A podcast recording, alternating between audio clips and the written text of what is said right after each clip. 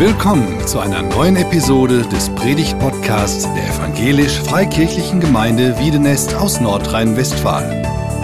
Wir sind davon überzeugt, dass Gott durch Predigten redet.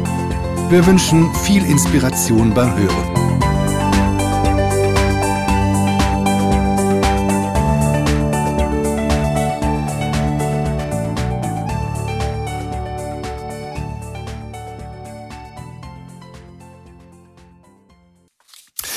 Genügsamkeit. Wenn wir heute über das Thema Genügsamkeit sprechen, wir sind ja, hat Thorsten letzte Woche schon gesagt, fünf Tugenden, über die wir gesprochen haben, die Tugend der Genügsamkeit, dann sprechen wir nicht über eine ausschließlich christliche Tugend. Genügsamkeit finden wir auch in anderen Religionen, in den meisten anderen Religionen sogar.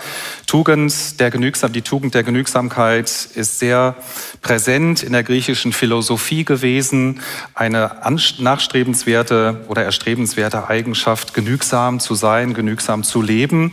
Und Genügsamkeit erlebt, obwohl das Wort veraltet ist, einen ganz neuen Boom in unserer Zeit seit etwa 10 bis 20 Jahren unter dem Namen Minimalismus. Das heißt, Menschen reduzieren sich auf das, was sie für wesentlich halten oder was ihnen für wesentlich erklärt wird. Sie reduzieren sich auf das Wesentliche aus ihrer Sicht. Es gibt unterschiedliche Motive, warum man so etwas tut. Einige hat Stefan gerade schon genannt. Zum Beispiel das Thema Nachhaltigkeit. Wir merken, die Ressourcen unserer Erde sind begrenzt.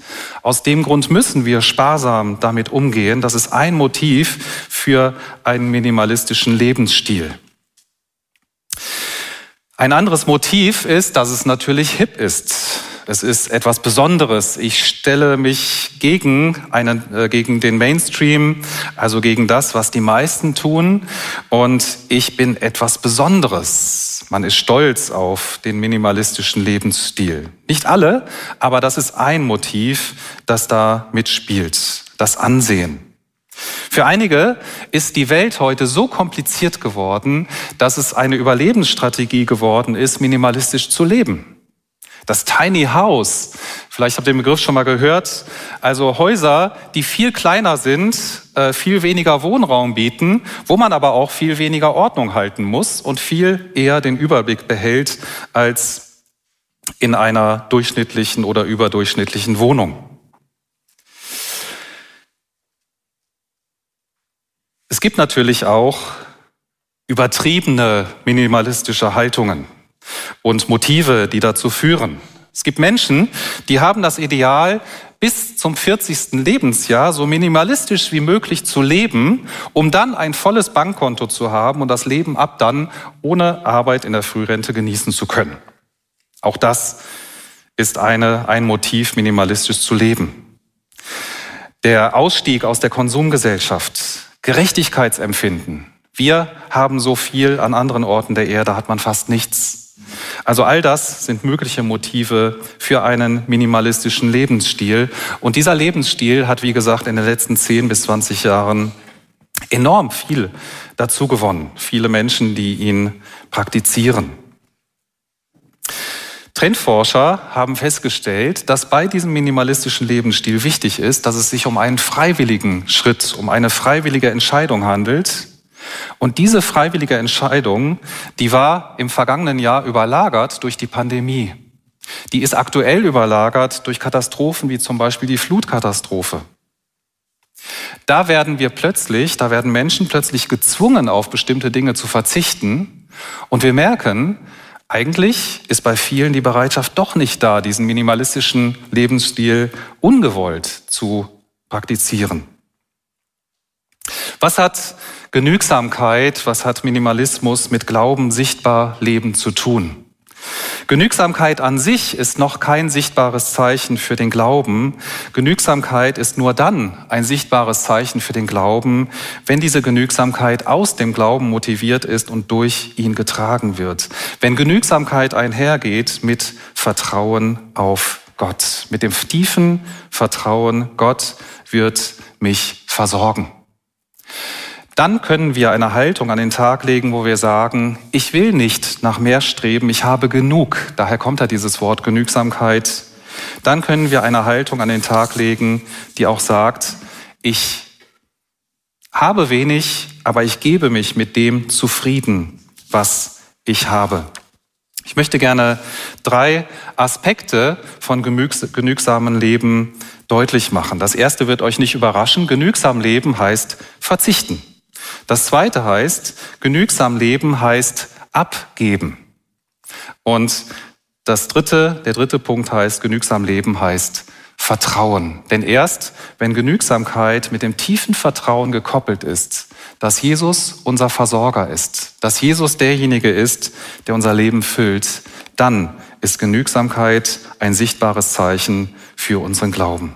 Genügsamkeit, genügsam leben heißt verzichten. Was sagt die Bibel zum Thema Genügsamkeit? Ich habe mal eine Bibelstelle herausgesucht, wo Paulus sehr deutlich in dem ersten Timotheusbrief über Genügsamkeit schreibt. Er schreibt hier, die Gottesfurcht mit Genügsamkeit aber ist ein großer Gewinn. Denn wir haben nichts in die Welt hineingebracht, sodass wir auch nichts hinausbringen können. Wenn wir aber Nahrung und Kleidung haben, so wollen wir uns daran genügen lassen. Minimalismus, Nahrung und Kleidung. Wenn wir Nahrung und Kleidung haben, so wollen wir uns daran genügen lassen. Das heißt, das absolut Notwendigste, das soll uns schon dahin führen, dass wir zufrieden sind. Das ist herausfordernd, das ist ganz schön radikal, finde ich. Paulus sagt, wir haben nichts in die Welt hineingebracht. Als du geboren wurdest, warst du nackt. Wenn du stirbst, bist du nicht nackt. Du hast ein Totenhemd an oder die letzte Kleidung, aber wie der Volksmund schon sagt, das letzte Hemd hat keine Taschen. Das heißt, wir können am Ende unseres Lebens nichts mitnehmen. Und Paulus sagt das hier, weil er deutlich machen möchte, ja, das irdische Leben ist begrenzt zwischen Geburt und Tod, zwischen dem Zeitpunkt, wo du nichts hattest und dem Zeitpunkt, wo du nichts mehr mitnehmen kannst. Aber das Leben geht weiter. Wir haben eine weitere Perspektive. Wenn wir versuchen, Reichtum, und darum geht es gleich im weiteren Verlauf, anzuhäufen, Geld anzuhäufen, dann ignorieren wir, dass das Leben auf dieser Erde mit dem Tod zu Ende ist und dass danach das ewige Leben kommt. Es geht weiter. Wenn wir Nahrung und Kleidung haben, so wollen wir uns daran genügen lassen. Und Paulus fährt fort. Die aber reich werden wollen, fallen in Versuchung und Fallstrick und viele unvernünftige und schädliche Begierden, welche die Menschen in Verderben und Untergang versenken. Denn eine Wurzel alles Bösen ist die Geldliebe, nach der einige getrachtet haben und von dem Glauben abgeirrt sind und sich selbst mit vielen Schmerzen durchbohrt haben. Paulus macht deutlich, einmal ist Geldliebe oder das Streben nach Reichtum, das ignoriert, dass dieses Leben nur ein winziger Ausschnitt unserer Existenz ist und dass das Eigentliche noch kommt. Das Zweite, dass Geldliebe, das Streben nach Reichtum schädlich ist für unsere Beziehung zu Gott. Hier steht nicht, dass Geld schädlich ist. Und hier steht auch nicht, dass Geldliebe der einzige Grund ist für alles Böse auf dieser Welt, sondern eine Wurzel alles Bösen. Und nicht Geld, sondern das Streben nach Reichtum führt in Versuchung und Fallstrick, so wie es hier heißt. Reich werden wollen. Wenn wir Jesus angucken, dann hat er das gelebt, dann hat er das auch gelehrt. Jesus hat deutlich gemacht, welche enorme Gefahr das Geld und das Streben nach Geld auf uns ausübt. Er hat deutlich gemacht, dass niemand zwei Herren dienen kann. Er hat also diesen Vergleich herangezogen zwischen einem Diener und seinem Herrn und hat gesagt, ein Diener kann nur einen Herrn haben, er kann nicht zwei Herren haben. Sonst wird er den einen lieben und den anderen hassen. Das heißt, er wird dem einen dienen und den anderen ignorieren. Und in vielen Fällen, so schreibt Paulus hier im ersten Timotheusbrief, geht der Glaube den Bach runter. Wegen des Strebens nach Geld, wegen des Strebens nach Reichtum. Wie viele krumme Entscheidungen sind gefällt worden? Wie viele unethische Entscheidungen, wie viele unethische Schritte gegangen worden, weil das Geld wichtiger wurde als Gott. Jesus hat kein Blatt vor den Mund genommen, als er das gesagt hat. Als ich mich mit diesem Thema beschäftigt habe, auch schon früher damit beschäftigt hat, habe ich immer gedacht, gut, dass ich damit kein Problem habe. Ich strebe eigentlich überhaupt nicht nach Reichtum. Ich weiß noch nicht mal unseren aktuellen Kontostand. Geld ist mir relativ egal. Gut, ne? Habe ich immer gedacht. Weil ich in Bezug auf Geld selten Gier verspüre. Aber der kleine Bruder der Gier heißt Geiz. Und irgendwann habe ich erkannt, oh, Geld spielt da doch eine sehr große Rolle in meinem Leben, weil ich zum Geiz tendiere. Gier und Geiz. Gier bedeutet, ich will mehr haben, als ich habe. Geiz bedeutet, ich will nichts abgeben, ich will das behalten, was ich habe und will nichts abgeben. Die Motive dahinter sind sehr ähnlich. Die Motive sind das Streben nach Sicherheit, das Streben nach Eigenständigkeit, das Streben danach, die Kontrolle über das eigene Leben zu behalten. Das sind Eigenschaften, das sind Dinge, die Gott in unser Leben reinbringen möchte. Er möchte uns Sicherheit geben. Und er verheißt uns Sicherheit uns zu geben. Er möchte die Kontrolle über unser Leben, indem wir ihn Herr über unser Leben sein lassen. Er möchte derjenige sein, der uns hält, der uns versorgt. Und Jesus macht deutlich,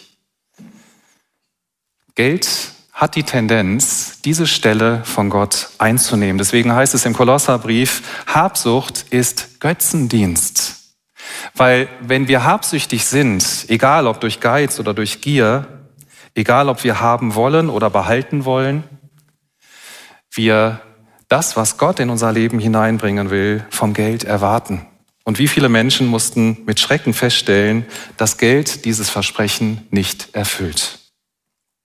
Gott will die erste Stelle in unserem Leben haben. Er möchte, dass wir ihm vertrauen und nicht unserem Bankkonto oder unserer Eigenständigkeit. Und doch ist dieses Streben zutiefst menschlich. Und an der Stelle habe ich gemerkt, hat dieses Thema doch sehr viel mit meinem Leben zu tun.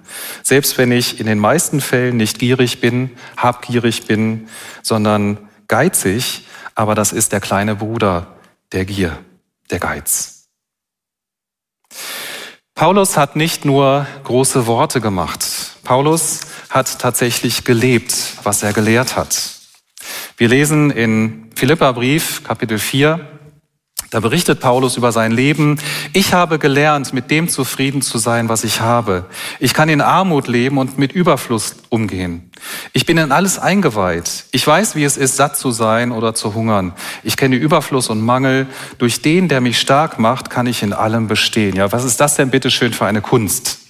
Mit Sattsein umzugehen oder mit Überfluss umzugehen. Lieber Paulus, das ist ja wohl nicht schwer. Doch, das ist schwer, weil es uns so schnell wegbringt von Gott, von dem wir alle, dem wir alles verdanken. Paulus schreibt aber nicht nur, dass er mit Überfluss und mit Sattsein gelebt hat, sondern auch, dass er weiß, wie es heißt, was es heißt zu hungern und Mangel zu leiden. Paulus hat gelebt, was er schreibt. Und er sagt, durch den, durch Christus, der mich stark macht, kann ich in allem bestehen. Durch Christus bin ich in der Lage, diese Situationen zu bestehen. Er ist derjenige, auf den ich mein ganzes Vertrauen setzen will. Er ist derjenige, den ich nachstrebe. Er ist derjenige, dem ich nachfolge.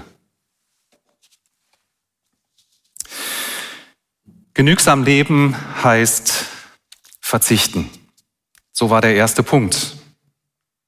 Verzichten um Gottes Willen. Verzichten, damit wir diese Beziehung zu Gott, diese Beziehung zu unserem Vater nicht verlieren, sondern voll auskosten können, der gesagt hat, ich werde dich versorgen.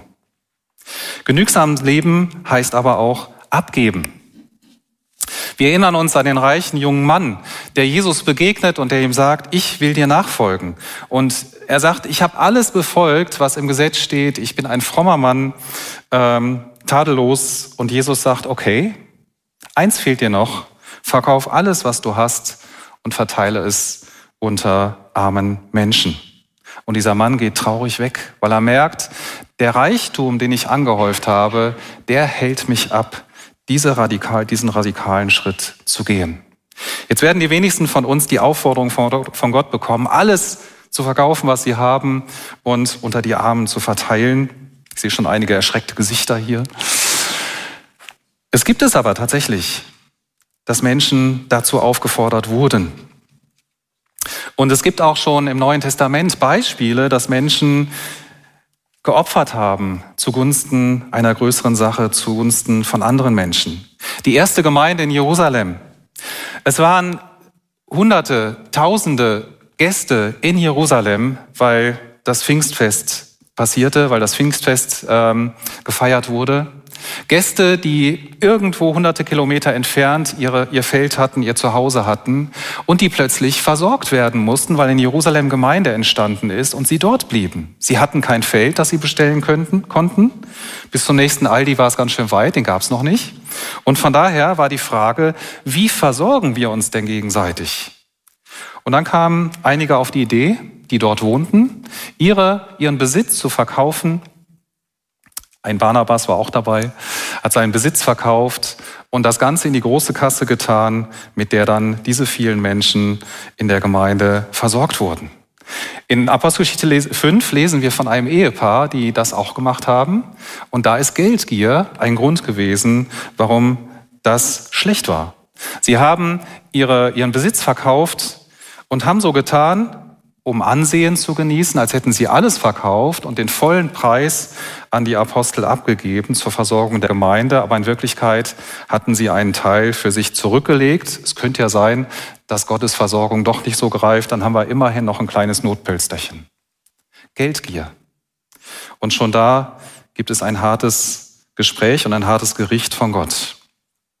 Die Gemeinde in Korinth wird von Paulus aufgefordert, für die Gemeinde in Jerusalem Jahre später Geld zusammenzulegen. Und Paulus macht deutlich, es geht hier darum, ihr habt Überfluss, ihr könnt aus eurem Überfluss geben und die Gemeinde in Jerusalem hat aktuell Mangel. Sie brauchen euer Geld. Und irgendwann wird es dazu kommen, dass sie euch etwas zurückgeben, wenn sie Überfluss haben oder von dem sie Überfluss haben. Das muss nicht unbedingt materiell sein, das können auch geistliche Güter sein. Wir erleben aktuell eine Zeit, wo aus Ländern, in denen wir, in die wir Menschen geschickt haben, um dort Jesus bekannt zu machen, etwas zurückkommt. Impulse, Ideen, Menschen, die uns die Beziehung zu Jesus wieder ganz neu nahe bringen. Und das ist die Idee schon im Neuen Testament von Gemeinde gewesen. Paulus sagt, gebt ab, wenn ihr Überfluss habt, Paulus sagt übrigens auch an der Stelle, ich fordere von keinem so viel zu geben, dass er nichts mehr hat. Natürlich sollt ihr nur von eurem Überfluss geben, aber ihr habt doch Überfluss, gebt ab, damit das, was ihr abgebt, das finde ich ganz amüsant, wie er das schreibt, nicht wie ein Opfer des Geizes wirkt. Also so ein, so ein Geschenk, wo man direkt merkt, wenn du das überreichst beim Geburtstag, ja gut, derjenige, der hat noch so auf den letzten Drücker irgendwas besorgt, damit er was in der Hand hat, aber es kommt nicht wirklich von Herzen. Paulus sagt, lasst euer, lasst euer Geschenk an die Jerusalemer Gemeinde von Herzen kommen. Lasst euer Herz bewegen, etwas zu geben, was wirklich deutlich macht, die Liebe zueinander. Paulus hat übrigens auch von Spenden gelebt.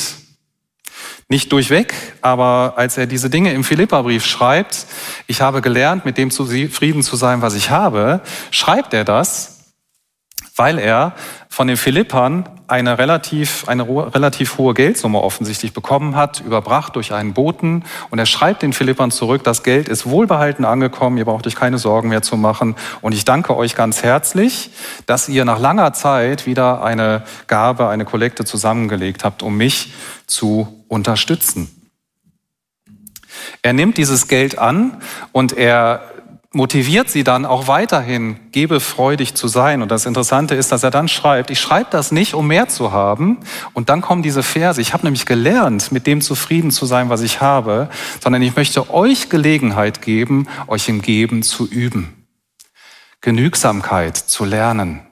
Abgeben zu lernen. Gott auf die Probe zu stellen, beziehungsweise Gott zu vertrauen, indem ihr abgebt und seinen Segen erlebt. Am Ende vom Alten Testament gibt es einen sehr interessanten Vers oder Abschnitt, aus dem ich jetzt einen Vers zitiere, aus Maleachi 3, Vers 10. Da steht, bringt den ganzen Zehnten in das Vorratshaus. Das muss ich mal erklären, der Zehnte. Ähm, der Zehnte sind zehn Prozent des Ertrags, den die Israeliten auf ihren Feldern eingesammelt haben. Und die Leviten, die im Tempel dienten, die haben keine eigenen Felder gehabt. Deswegen war die Idee, die Gott da reingebracht hat in das Volk Israel und die Anweisung, die er reingebracht hat, dass alle anderen Stämme Israels zehn Prozent für den Tempel spenden, sodass auch die Leviten und der Tempeldienst gedeckt sind und stattfinden können durch das Opfer, das vom ganzen Volk gebracht wird. Der Zehnte zehn Prozent. Bringt den ganzen Zehnten in das Vorratshaus, damit Nahrung in meinem Tempel ist, und stellt mich doch damit auf die Probe, spricht Yahweh, der mächtige Gott, ob ich dann nicht Schleusen des Himmels öffnen und euch mit Segen überschütten werde. Stellt mich auf die Probe. Wie? Du sollst den Herrn, deinen Gott, doch nicht versuchen. Doch, in diesem Fall doch. Stellt mich auf die Probe wenn ihr gebt, ob ich dann nicht die Schleusen des Himmels öffnen und euch mit Segen überschütten werde. Im zweiten Korintherbrief, als Paulus die Korinther zur Kollekte ähm, motiviert, schreibt er, Gott kann euch mit derartig vielen Wohltaten überschütten, dass ihr nicht nur jederzeit genug für euch selbst habt, sondern auch anderen noch reichlich Gutes tun könnt. Also auch hier die Verheißung, Gott wird euch beschenken. Ich habe das an anderer Stelle schon mal erzählt. Ich habe mich gefragt, ob ich es nochmal erzähle, weil es leicht so als Lobhudelei für mich selber oder für uns als Familie gelten kann. Aber so ist es überhaupt nicht gedacht. Ich sage das mit tiefer Beschämung. Dass wir vor Jahren von Jesus uns herausgefordert fühlten, einen Betrag zu spenden, der höher war als das, was wir sonst üblicherweise spenden. Wesentlich höher. Das hat wehgetan. Und ich sage das mit Beschämung, weil ich wochenlang mich davor gedrückt habe. Wochenlang Argumente gesucht habe, warum das völlig unvernünftig ist, das jetzt zu tun. Und Jesus hat so lange gebohrt, bis wir als Familie die Entscheidung getroffen haben, ja, wir machen das.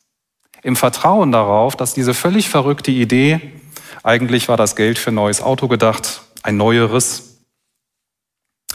und das war nicht übertrieben, das alte war nicht erst drei Jahre alt, ähm, dass diese völlig verrückte Idee von Gott kommt. Wir haben lange gebetet dafür. Und irgendwann haben wir diese Entscheidung getroffen. Und ich habe gedacht, eigentlich als jemand, der so lange mit Jesus unterwegs ist, hätte ich diese Entscheidung viel schneller treffen müssen. Geiz. Ich habe gemerkt, wenn ich das mache, dann gebe ich Kontrolle ab. Dann gebe ich Sicherheit ab. Dann gebe ich Selbstbestimmung ab. Und das war genau das, was Gott von uns wollte, so wie wir es heute im Rückblick sehen. Beschämt bin ich durch meinen damaligen Geiz und durch das Zurückhalten dessen, bis wir es dann endlich gemacht haben. Beschämt bin ich aber auch zu sehen, wie Gott in der Folgezeit dafür gesorgt hat, ohne dass wir uns bewusst wären, wie es geschehen ist, dass unsere Ersparnisse in relativ kurzer Zeit wieder angestiegen sind, sodass wir vor einigen Monaten ein neueres Auto kaufen konnten. Und ich kann das nur zur Ehre Gottes sagen, weil wir das so erlebt haben. Wir haben etwas abgegeben, was uns wehgetan hat. Und wir haben erlebt, Gott beschenkt. Meine Großmutter, mein Cousin sitzt hier, kann es bestätigen, die hat immer gesagt, Gott lässt sich nicht schenken. Und so ist es. Gott lässt sich nichts schenken. Gott schenkt überreich zurück. Jetzt könnte man sagen, das ist ja eine tolle Rechnung. Dann investiere ich mal in Gottes Reich und werde dadurch reich. Aber so ist das nicht gemeint, sondern wie es schon in 2. Korinther 9, Vers 8 heißt, ist die Idee, dass Gott uns reich beschenkt, dass er uns reich zurückgibt, dass wir noch mehr Überfluss haben, um noch mehr weitergeben zu können. Jesus hat gesagt, wer treu über weniges ist, dem werde ich über mehr, dem werde ich mehr anvertrauen. Das ist Gottes Idee. Und wir überlegen jetzt, was wir mit dem Geld machen, was noch übrig ist. Und das wird ein ständiger Lernprozess sein. Ich möchte euch einladen, damit reinzugehen.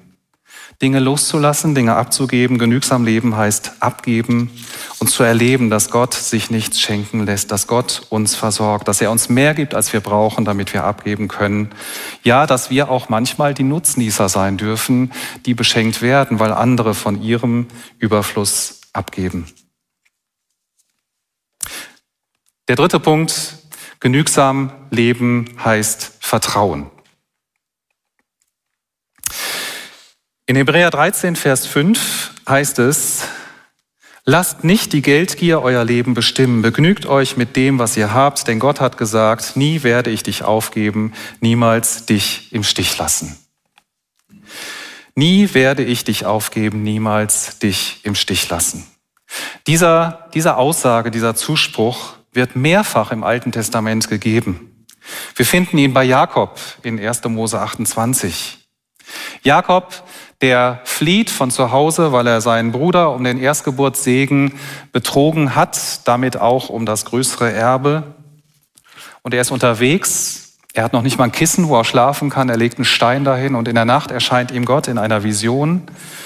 Und am nächsten Tag wacht er auf und sieht, ich hatte hier eine Vision, da war so eine Leiter und da ging Himmel vom, äh, Engel vom Himmel runter und wieder rauf. Also diese Beziehung zu Gott.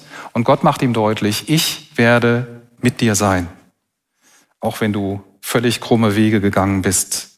Ich werde mit dir sein. Ich werde dich nicht aufgeben. Ich werde dich niemals im Stich lassen. Und wisst ihr, was Jakob dann sagt? Fand ich interessant. Ich habe mal weitergelesen. Jakob sagt, wenn Gott mir gelingen lässt, wieder wohlbehalten nach Hause zu kommen, wenn ihr mir Brot zum Essen und Kleidung zum Anziehen gibt, dann soll er mein Gott sein. Wenn wir Nahrung und Kleidung haben, dann wollen wir uns daran genügen lassen. Gott ist der, der uns versorgt. Das hat schon Jakob erlebt im Alten Testament. Dem Volk Israel wurde gesagt, bevor sie in das Land Kanaan reingingen, ich werde euch nie aufgeben, ich werde euch niemals im Stich lassen. Und sie hatten ja schon geübt mit dem Manna. Dieses Brot, das vom Himmel kam, mit der Anweisung, nur so viel davon zu nehmen, wie sie brauchen, genügsam damit umzugehen.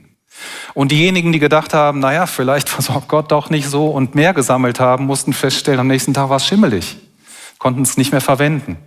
So hat Gott sein Volk erzogen und ihnen beigebracht, genügsam zu leben, nur das zu sammeln, was sie wirklich brauchen. Josua, er bekommt von Gott zugesprochen, bevor er das Volk in das Land Kanaan führt, ich werde dich nie aufgeben, niemals dich im Stich lassen. Und dann bekommt er diesen Auftrag, wie wir beim letzten Mal gehört haben, und bekommt zugesprochen, dass er stark und mutig sein darf. Salomo, bevor er ähm, sein Königreich antritt oder sein Königsamt eintritt, bekommt von David diese Zusage, Gott wird dich niemals aufgeben, er wird dich niemals im Stich lassen. Die Empfänger des Hebräerbriefs, sie bekommen hier ins Stammbuch geschrieben, Nie werde ich dich aufgeben, niemals dich im Stich lassen. Und ich möchte dir und mir heute Morgen diesen Zuspruch Gottes weitergeben. Nie werde ich dich aufgeben, niemals dich im Stich lassen.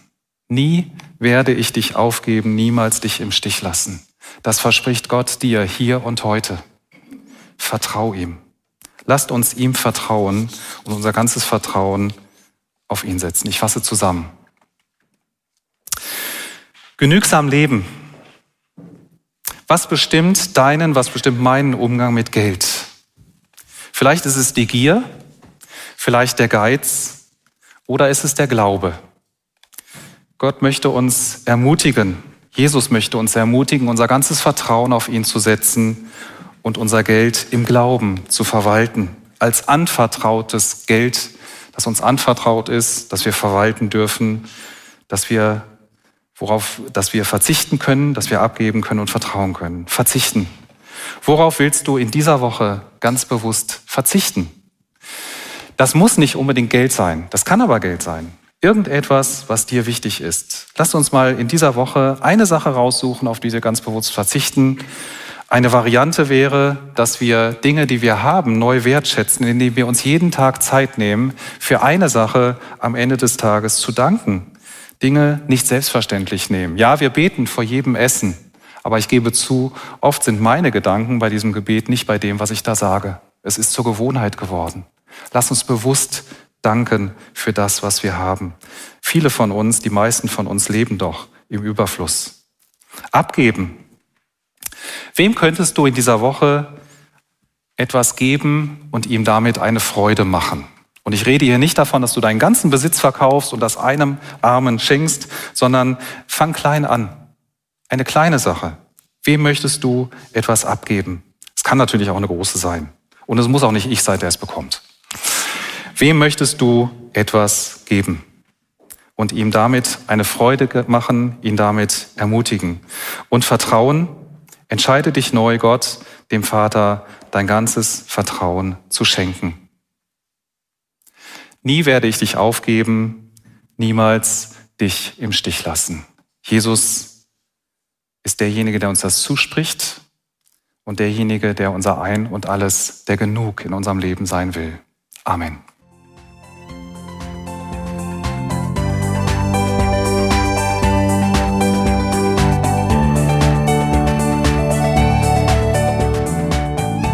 Sie hörten einen Predigt-Podcast der EFG Wiedenest.